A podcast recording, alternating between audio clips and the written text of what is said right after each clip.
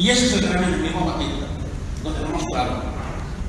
De la existencia del putero, de su ansia de dominio, de ese eh, afán por controlar sobre todo a la mujer, se lucra un ejército de despreciables que viven de la prostitución y que configuran ese mundo real y oscuro que es la prostitución. Lejos de esas pretty women que intentan vendernos que eso, eso no es la realidad. La realidad es ese mundo oscuro que también os invito a que leáis a través de, de lo que cuenta Manuel Lozano en Proseneto. Es un gran libro de cabecera para, para aquellos que creen que hay libertad en, en la explotación sexual de las mujeres. Eh, yo no tengo ninguna duda de que la mujer que se ve abocada y explotada en su cuerpo, ella no es el problema. Esas mujeres no son un problema. Por lo tanto, sí que tenemos muy claro y pedimos de manera activa a gobiernos, y, y a quien tenga el poder de legislar, uno, que nunca se penalice a las mujeres que se ven forzadas a la prostitución, que lejos de eso se desarrollen acciones de prevención social, educativa, sanitaria y laboral y siempre se adopten medidas siempre que sea posible por el ámbito eh, legislativo que, que, que pertoque a que se adopten medidas alternativas a la prostitución. Por lo tanto, eh, que puedan ejercer, eso sí, el derecho a no ser prostituidas.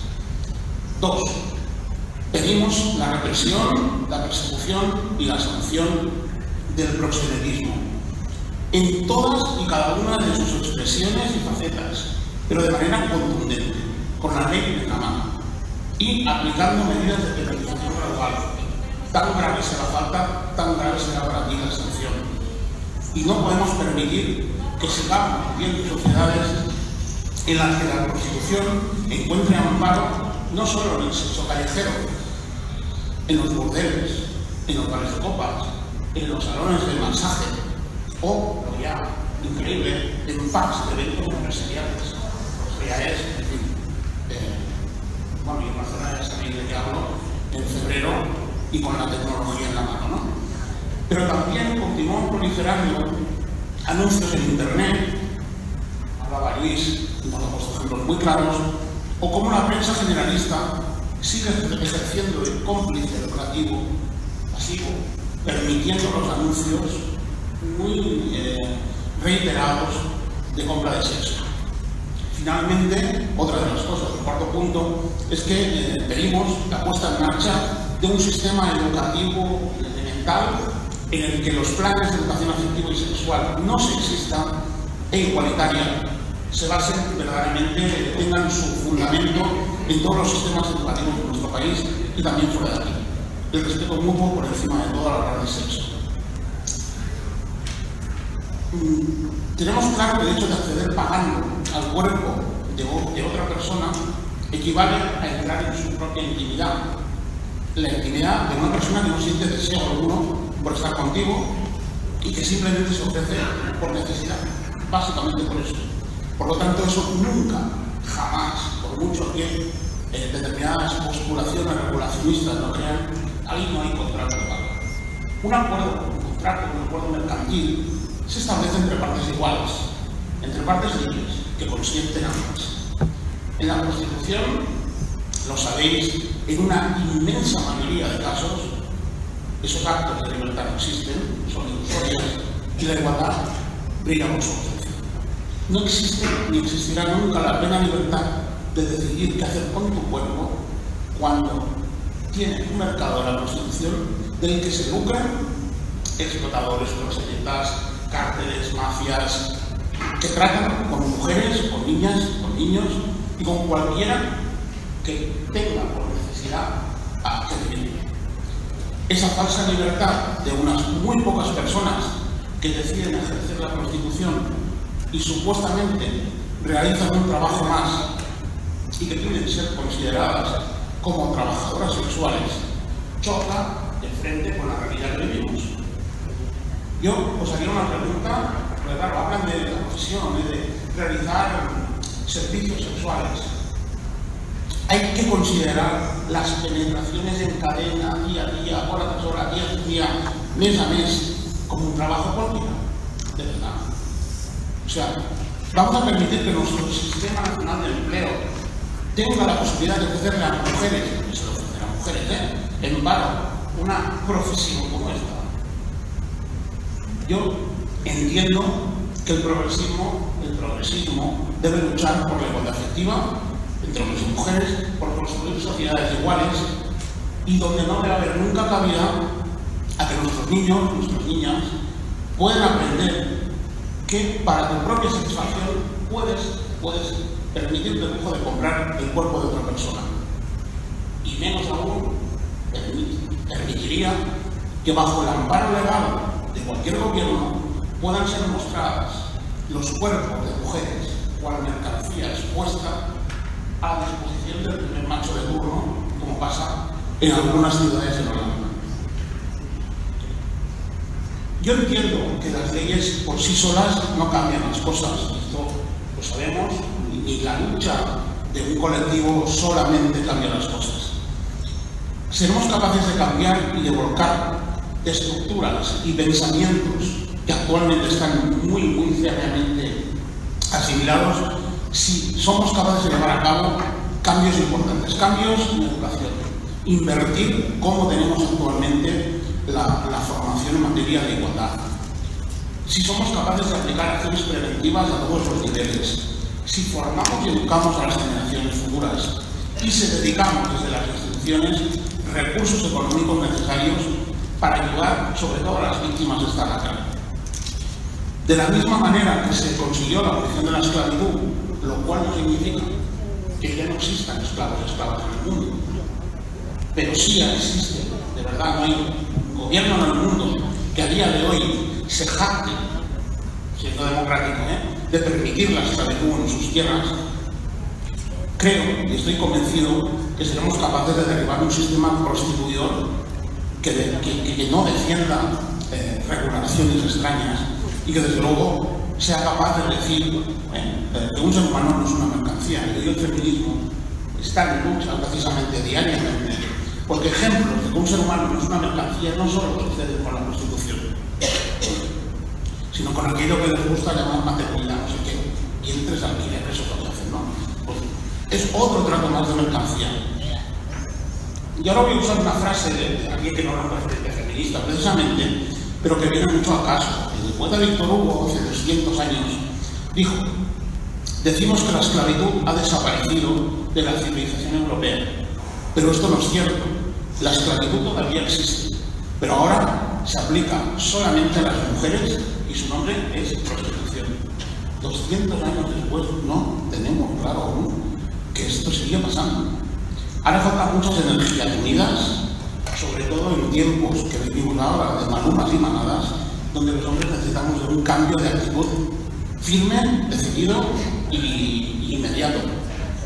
Dosis de voluntad política, no solo de los gobiernos, de partidos, sociedades, entidades, empresas, y en especial un cambio de mentalidad social.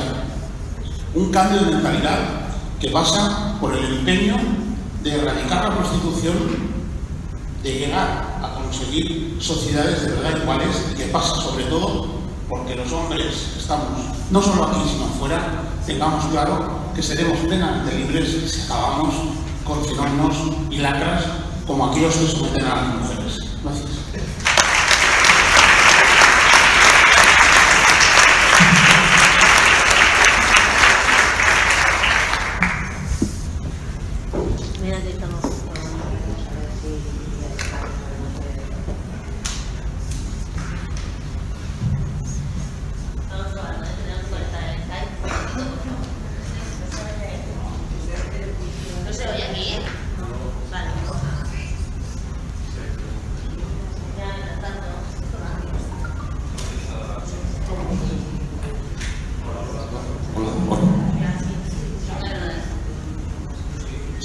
Sí.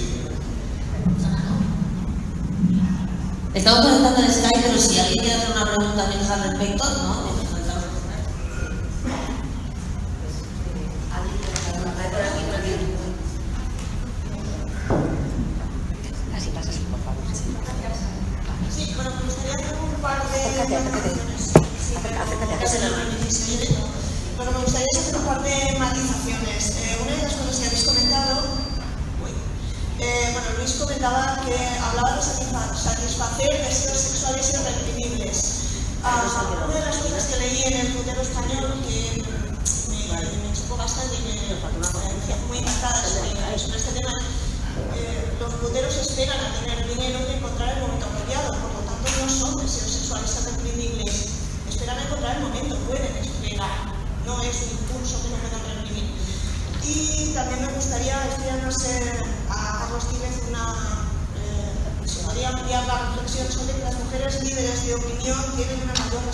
Responsabilidad, su palabra es mayor impacto.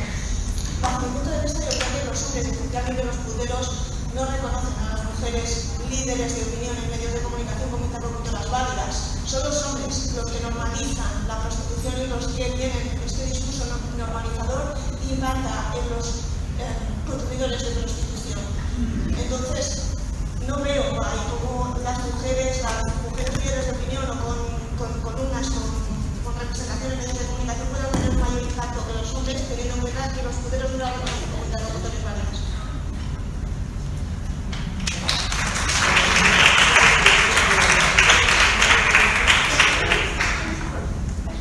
Sí, respecto al, respecto al, al tema de la- del, del, eh, del hombre, del putero, de la condición masculina del hombre y tal, ¿está ya queréis que vayamos? Eh, Julia? No, no, si puedes contestar, puedes contestar, sí. Ahora. Contestar, sí, y luego nos saludamos. No me refería tanto en mi explicación al, al papel, al papel criticable que estas líderes de opinión tienen respecto a la cuestión de la Constitución en concreto, o del, o del concepto de tutelo en concreto. Mm, habría que mirarlo, pero en todo, habría que mirarlo.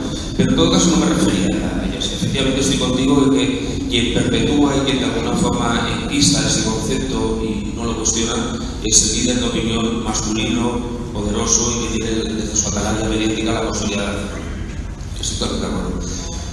Pero no me refería a eso, me refería a lo siguiente, verás. Y vuelvo al tema eh, referencial que os he comentado antes del crimen de la Guardia Urbana. Un señor fallece quemado, asesinado, y hay dos personas detenidas. La novia de él, también agente de la Guardia Urbana, y el examante de ella, el anterior novio de ella, también agente de la Guardia Urbana. Dice el fiscal que los dos se conjuraron para que muriese Pedro, guardia que murió, y poder tener vía libre y retomar la relación que dejaron. Esa es la teoría del- de la Guardia del, del. Mira, el fiscal le preguntó a una reclusa de la cárcel, compañera de celda o de galería de la Guardia Urbana, esto fue juicio hace 15 días, ¿eh? Le preguntó a una testigo, una de las preguntas, de las 30 preguntas que le hizo el fiscal es, oiga señorita, usted fue compañera de la señora Peral, sea, Peral es el nombre de la Guardia Urbana, de la gente de la Guardia Urbana imputado. ¿Usted coincidió en la celda o en la galería? Sí, sí, yo coincidí con ella. Muy bien, eh, ¿mantuvo usted relaciones lésbicas con ella? ¿Cómo? Y pensé que había escuchado una normalidad o que sabía, pero no, no. Al cabo un rato llega una testigo, otra reclusa que va a dar eh, información al tribunal para que aclare los hechos que están suyo, dice, y entre las 37 preguntas el fiscal le pregunta, eh, señorita tal, veo que usted ha hecho declaraciones muy positivas en relación a la conducta de esta reclusa, ¿no? Sí. ¿Ha mantenido usted relaciones lésbicas sexuales con ella? Pues no. Podría haber dicho que sí. Podría haber dicho que lo deseó, podría haber dicho que no, y como fue que no, pues dijo que no.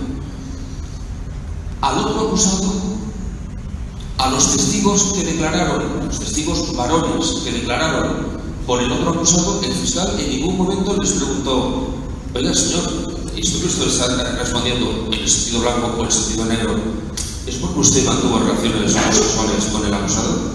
Sin embargo, sí que se hace de ella y alguna gurú mediática televisiva muy importante, muy importante y con una capacidad de impacto de la hostia, esto lo recogió como un dato noticioso. En vez de cuestionar que en el aparato público de la justicia se esté malmetiendo la imagen de una reclusa sometida a la justicia, si lo ha hecho, que lo paguen, ya lo he dicho antes, eh, no soy manager de nadie, y mucho menos una persona que está en prisión. No soy manager de nadie. Pero flaco favor se está haciendo a la mujer cuando la propia mujer perpetúa un discurso incuestionado respecto a aquel que está ridiculizando y eh, manteniendo el, concepto de la mujer. No sé si me explico, sé es un poco atravesado, pero no sé si me. ¿A cuento de qué? ¿Qué importancia tiene la sexualidad? ¿Por qué es guapa? ¿Por qué es joven? ¿Por tuvo 30 novios? Porque isto nos vamos hoy a unha discoteca e digamos con 10 chicas somos os campeones e vas tú con tu amiga a unha discoteca e digas con 10 chicos e eres una festa. Es esto el clima en el que nos movemos. Y a partir de que Rosa operan es más acusable o acusada que el otro. Que no lo sé, que no lo sé. Pero si lo sé, si, si sé algo, este no es porque sea guapa o haya tenido 35 novios. Y no tiene ningún derecho a preguntarle a una eh, testigo si mantuvo o no relaciones sexuales con ella. ¿Y qué maldad? Y si lo preguntamos, ¿por qué no se lo preguntas al testigo varón en nombre del acusado varón? Oiga, ¿no será que usted declara así? Porque usted y Juanito, en este caso Albert López, se fueron a la cama. No lo preguntamos. Eso es lo que yo muestro. Eso yo lo cuestiono, yo lo denuncio en mis artículos, pero denuncio que aquellas mujeres que tienen más altavoz para denunciarlo no lo hagan. Eso es lo que quería referir. No, no la los títulos, insisto que es un tema que no estoy a mismo disposición de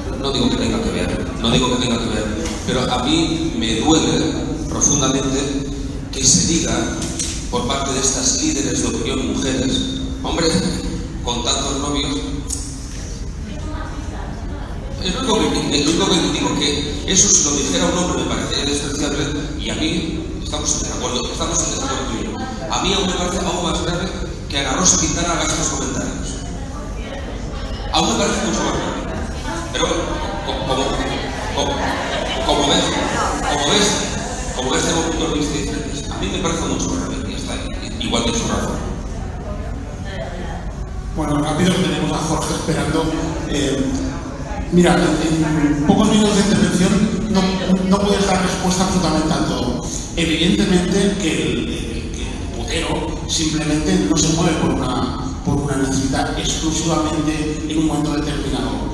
Pero el problema es que los hombres llevamos 200 años amparando la prostitución con diferentes argumentos. Hemos llegado a pensar y a decirle a sociedades enteras que los hombres, cuando crecíamos y para hacernos adultos, teníamos que comprar cuerpos de mujeres para aprender. Fíjate qué argumento. ¿eh? Pues ese argumento ha tenido peso durante mucho tiempo. Yo he usado, un elemento como podríamos decir muchos más, ¿eh? pero al final lo que queda es que sigue siendo el hombre el que vive, mm, vive de la prostitución, lo perpetúa y la mujer la que debe ser sometida a esos controles, a ese abuso y a esa autoridad. Así es, y así debemos hacer que no sea hay que romper este Vale, ahora voy a pasar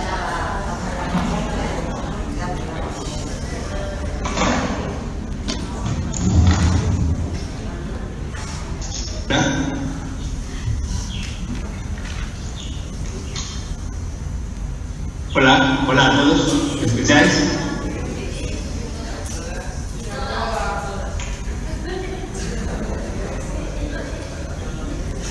Empiezo. Bueno, hola a todas y a todos. Me llamo Jorge y tengo que haceros una confesión. Yo era regulacionista. Lo era, pero no por convicciones ni principios morales, sino por ya ninguna ignorancia. Juzgándolo ahora con perspectiva, me doy cuenta de que el regulacionismo, o al menos el mío, se sostenía en un sentido común muy primario que precisamente por su sencillez resulta difícil de desentrañar. No hay razón por la que una persona haciendo uso de su libertad no pueda intercambiar sexo por dinero. Es difícilmente rebatible. ¿Cómo podemos estar contra esta afirmación? El único motivo que yo podía encontrar era que, sin duda alguna, los seguidores del abolicionismo tenían prejuicios morales contra el sexo y debían de ser personas ancladas con una moralidad muy conservadora. El sentido común suele ser la expresión aparentemente neutral o natural de una realidad ideológica que queda oculta. ¿Qué era aquí lo que se ocultaba? Evidentemente el concepto de libertad individual que se daba por hecho. Pero ¿cómo se puede hablar de una decisión enteramente libre dentro del patriarcado? ¿Cómo se puede hablar de decisiones libres en un sistema económico que precariza el trabajo femenino y donde el porcentaje mayor de personas pobres lo ocupan mujeres? En fin, no mi intención reflexionar hoy aquí sobre el espinoso tema de la agencia, sobre si es posible y en qué condiciones podemos hablar de decisiones auténticamente libres. Incluso si acaso si esta expresión tiene sentido en este sistema. Lo único que quiero explicar es que en mi caso, mi posición cambió radicalmente cuando comprendí esa premisa previa que sostenía mi sentido común, es decir, la expresión libre, era imposible. Por supuesto, estoy seguro de que yo por mí mismo no hubiese llegado a esta conclusión. Fueron las lecturas las que me guiaron en la salida de las tinieblas de la ignorancia. Y por destacar una entre muchas, para mí fue muy importante el libro de Ana de Miguel, Neoliberalismo sexual, el mito de la libre elección. Por eso creo que jornadas como estas y todo el trabajo que, la, que desenvolvéis día a día, todo lo que escribís, son cosas muy necesarias, porque el sentido común neoliberal que sostiene la explotación no necesita de explicarse y se, extiende de un modo tan natural que la única manera de combatirlo es perseverar en este intento permanente de desvelar lo que se nos presenta siempre como invisible. Una vez que ya había acabado mi conversión, lo que me llamó mucho la atención es que el debate se movía sobre todo en términos moralistas y de reproche. Pero sobre todo, lo que me pareció más extraordinario fue que tras décadas de enfrentamientos, yo, no sé si existe, pero yo no fui capaz de encontrar ninguna propuesta seria y metódica de cómo tendría que hacerse esa regularización que los partidarios defienden. En su lugar, yo lo que encontraba eran vaguedades, buenos deseos y sobre todo acusaciones e improperios. Desde mi punto de vista, algunos de los interrogantes que se plantean con respecto al panorama que abriría una regularización de la prostitución son tan inquietantes que bien merecerían algún esfuerzo intelectual más allá del insulto.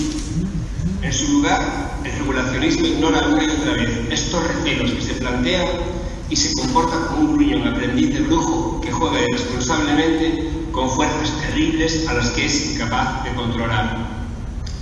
En mi intervención, pues, pretendo esbozar apenas unas pocas de las consecuencias que la consideración de la prostitución como un oficio podría traer aparejadas para el resto de las mujeres, con la esperanza de que otras personas más expertas, más inteligentes y más rigurosas que yo puedan hacer un estudio más detallado.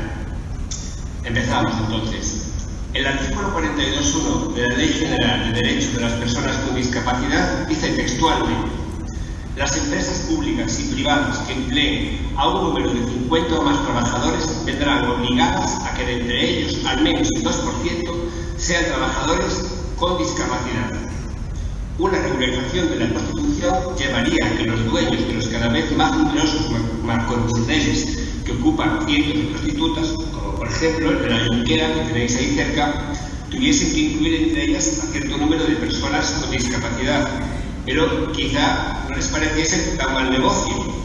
Un proxeneta podría recibir hasta 6.000 euros al año en bonificaciones a la seguridad social por contratar prostitutas con discapacidad cerebral superior al 33%, o una deducción de 6.000 euros en la rebaja del impuesto de sociedades por cada discapacitada que aumentase su plantilla de prostitutas, o, entre otras unidades similares, 4.100 euros al año para personas con enfermedad mental. Si el trabajo sexual es un oficio regulado como cualquier otro, les gusta decir, como otro cualquiera, esto desde luego permitiría que las personas, por ejemplo, con parálisis cerebral, pudiesen legítimamente trabajar en él salvo sentencia incapacitante en firme. Negarles ese derecho sería una flagrante discriminación laboral. En un país como España, que somete a este colectivo al más obsceno abandono, sería de extrañar que la prostitución fuese una posible vía de salida para familias desesperadas. Conociendo la idiosincrasia de los puteros, ¿no podríamos pronosticar una fuerte demanda de esta novedad? Podemos imaginarnos perfectamente que las distintas formas de capacidad se sumarían al reclamo de hoy, de la oferta que hoy conforma negras, asiáticas, rusas, etc. Por supuesto, los burdeles tendrían derecho al resto de ayudas que se ofrecen a las pymes. En lo que no deja de ser una ironía bastante siniestra, los proxenetas podrían obtener jugosas subvenciones por contratar como prostitutas a víctimas de exclusión social o violencia machista. Los artículos 188 y 189 del Código Penal, que castigan a la inducción, a la prostitución o a la pornografía de las personas menores de edad o con discapacidad especial protección, lógicamente tendrían que ser derogados. Cabría pensar también en derogar la regulación del artículo 186 contra el acoso sexual, porque una vez establecido que la prostitución es un oficio, no podría considerarse el acoso sexual en el trabajo un ofrecimiento de horas extraordinarias? ¿No sería legítimo que los empleadores pudiesen proponer a cualquier empleada una extensión de las funciones de su puesto de trabajo? Pues no vemos que no. El acoso sexual podría adoptar la forma de una ampliación del contrato laboral. ¿Y qué problema habría en ofrecer ese trabajo como otro cualquiera, a cualquier mujer, en cualquier lugar y en cualquier momento? Es una oferta de empleo, claro. Quienes defienden la legalización auguran un empoderamiento de las prostitutas y la desaparición del estigma. No veo cómo podría producirse tal prodigio.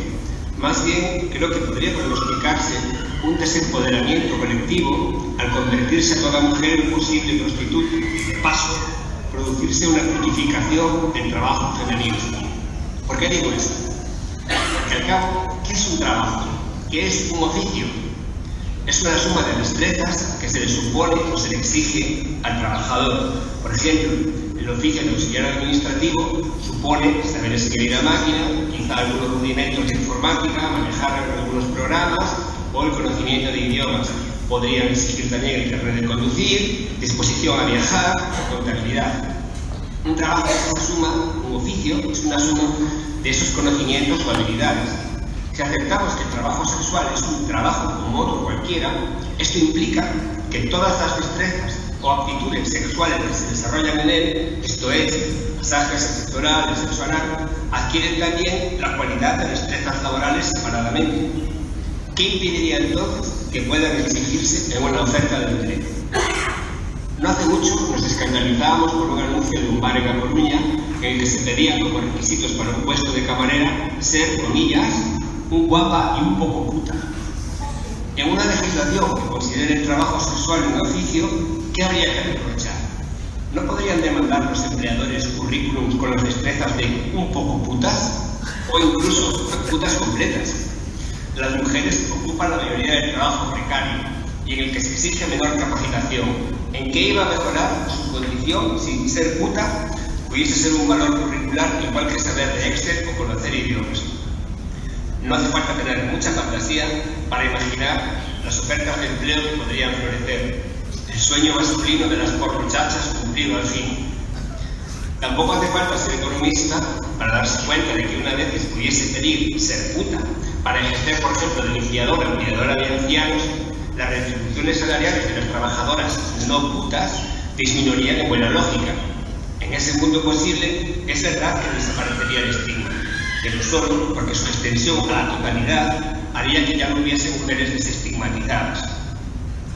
Siguiendo con esto, habría que derogar también toda regulación contra publicidad sexista. Sería contradictorio denunciar anuncios de limpiamuebles por reproducir estereotipos de género y al mismo tiempo permitir la publicidad de la prostitución legalizada. Y si se autorizase la publicidad sexista de prostíbulos, ¿a qué escandalizarse por los anuncios de colonia?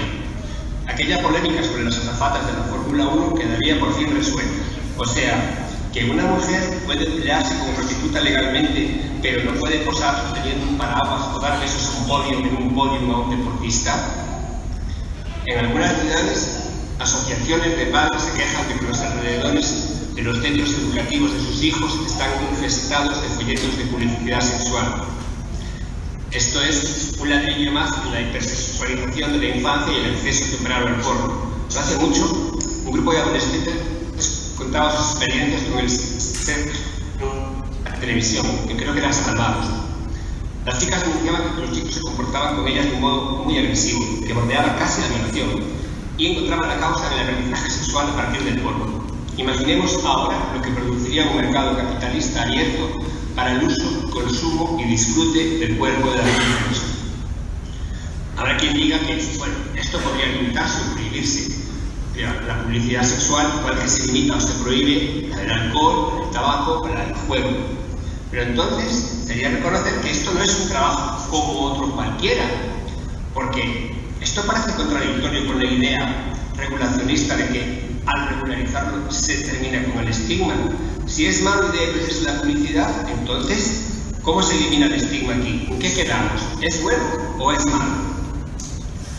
Volviendo al artículo, volviendo al Código Penal, perdón, el artículo 177 bis pena la trata de seres humanos, cuando la finalidad es la explotación sexual o la pornografía.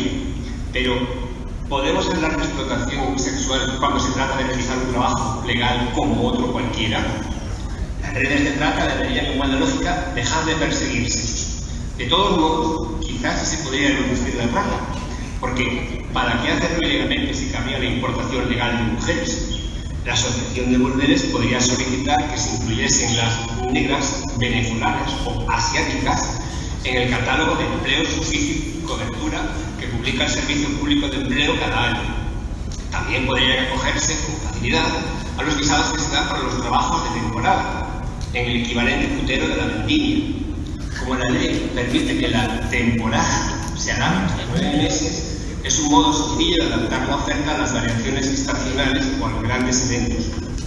Podemos imaginar camiones, autobuses, un tráfico incesante descargando nigerianas, sudanesas, sirias huyendo de la guerra o víctimas de la violencia y la desolación de todo el planeta.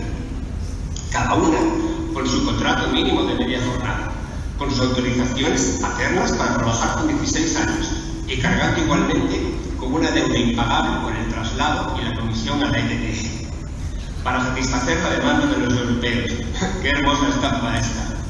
Y los prosenetas, en realidad, estarían haciendo la misma labor que los negreros del siglo XVII, solo que, ayudados por la infinita variedad de cláusulas abusivas que ofrecen los contratos laborales, escritos además en otro idioma y dirigidos a personas sin formación jurídica. Y como los negreros del siglo XVII, no estarían cometiendo ninguna ilegalidad. El artículo 187 del Código Penal considera que existe explotación sexual cuando se exigen condiciones para su ejercicio, comillas, gravosas, desproporcionadas o abusivas.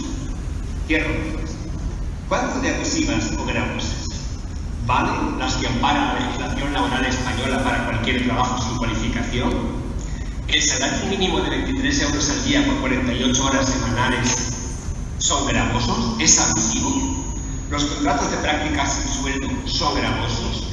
¿Y quién iba a vigilar que no se firmasen contratos a media jornada y se trabajasen jornadas completas o que no se pagasen las horas? La misma inspección de trabajo que permitió el año pasado que casi 3 millones de horas no se pagasen en nuestro país, la misma que convierte una selva de explotación en trabajo precario, hay que decirlo sin tapujos, es ingenuo pensar que el capitalismo iba a ofrecer condiciones laborales más decentes que el lumpen. Más bien, podríamos suponer lo contrario, que nuevas formas salvajes de explotación se. Un proxeneta que tuviese en nómina sus prostitutas no tendría el mayor interés en que trabajasen a destajo, transformando la cultura de los burdeles para su aprovechamiento como factoría fordista, como ocurre ya en lugares donde la prostitución está legalizada, Alemania, cabría esperar ofertas de saldo del tipo una puta por cada consumición o tarifa plana de putas, que les procurase una subocupación completa del local con colas kilométricas y mujeres trabajando hasta la extenuación por su nómina. En fin, las situaciones a considerar son inacabables y requerirían un espacio de un estudio más amplio. Esta contribución, muy modesta, solo trata de llamar la atención sobre algunas de las consecuencias posibles y difícilmente calculables de abrir la puerta a la lógica del mercado capitalista en el cuerpo femenino. Este mercado podría amplificar, extender y normalizar cosas que hoy juzgaríamos como intolerables. Las personas que defienden la regularización aducen que nadie querría llegar a tales límites, pero la cuestión es si nos buscan más o menos esos límites, sino cómo frenar al capitalismo una vez lanzado al galope para colonizar un nuevo y goloso espacio de negocio. La cuestión es por qué la Constitución iba a estar a salvo del destino de salvaje precariedad que amenaza a todo el trabajo asalariado. O lo que es lo mismo, si franquear las puertas al capital no sería quizá como dejar entrar voluntariamente al vampiro. En mi opinión, el debate sobre la legalización de la prostitución pasa muy por encima de los aspectos legales y prácticos que ésta traería consigo. Se aducen mejoras en las condiciones sanitarias y laborales y la desaparición del estigma, pero jamás explica cómo se llegaría a esa fantasía, ni se contestan algunas cuestiones que sin duda se plantearían, como por ejemplo, ¿podría la prostitución asociarse a otras formas de ocio, monterías de putas, encierros en las fiestas patronales? ¿Cómo podría la ley impedir los concursos sexistas de las discotecas si en el local de al lado se alquilan mujeres? ¿Las empresas podrían pagar parte del sueldo de sus trabajadores en tickets de putas como hoy en tickets restaurante? ¿Gratificaciones sexuales navideñas? ¿Las prostitutas estarían obligadas a emitir factura? ¿Qué tendría de deshonesto el escándalo de los trabajadores de las ONG en Haití que pagaban con comida servicios sexuales? ¿No es acaso una transacción legítima como otra cualquiera? En la misma lógica de la Constitución, ¿podrían surgir nuevos oficios para el uso de los cuerpos? Sacos de boxeo vivientes para relatos ejecutivos, lanzamientos de nado, granjas de parturientas. ¿Se puede vender el pelo humano? Hace no mucho asistimos escandalizados a aquella escena de un indigente, creo que era el Benidorm, al que unos alcohólicos, unos borrachos una despedida soltero, le ofrecieron 200 euros por tatuarle el nombre en cara. ¿Qué pasa? ¿Este indigente no tiene también derecho a disponer de su cuerpo como quiera? ¿No fue libre para vender su rostro para que unos alcohólicos le tatuasen su nombre? ¿No puede esto también convertirse en una espía de negocio para las despedidas del soltero? ¿O solo sirve para follarse a mujeres? ¿Por qué no? ¿Por qué no? ¿No tienen derecho estos indigentes a disponer de su piel? No lo hacen libremente. ¿Habría rebajas de enero? ¿Descuentos de africanas en el Black Friday? ¿Curteles de tarde para adolescentes? ¿Y la semana fantástica de las hermanas? ¿Por qué no? En fin, termino aquí. He dibujado un panorama un poco tenebroso, pero quiero salir con una buena noticia. Yo soy un ejemplo de quién y del regulacionismo se sabe.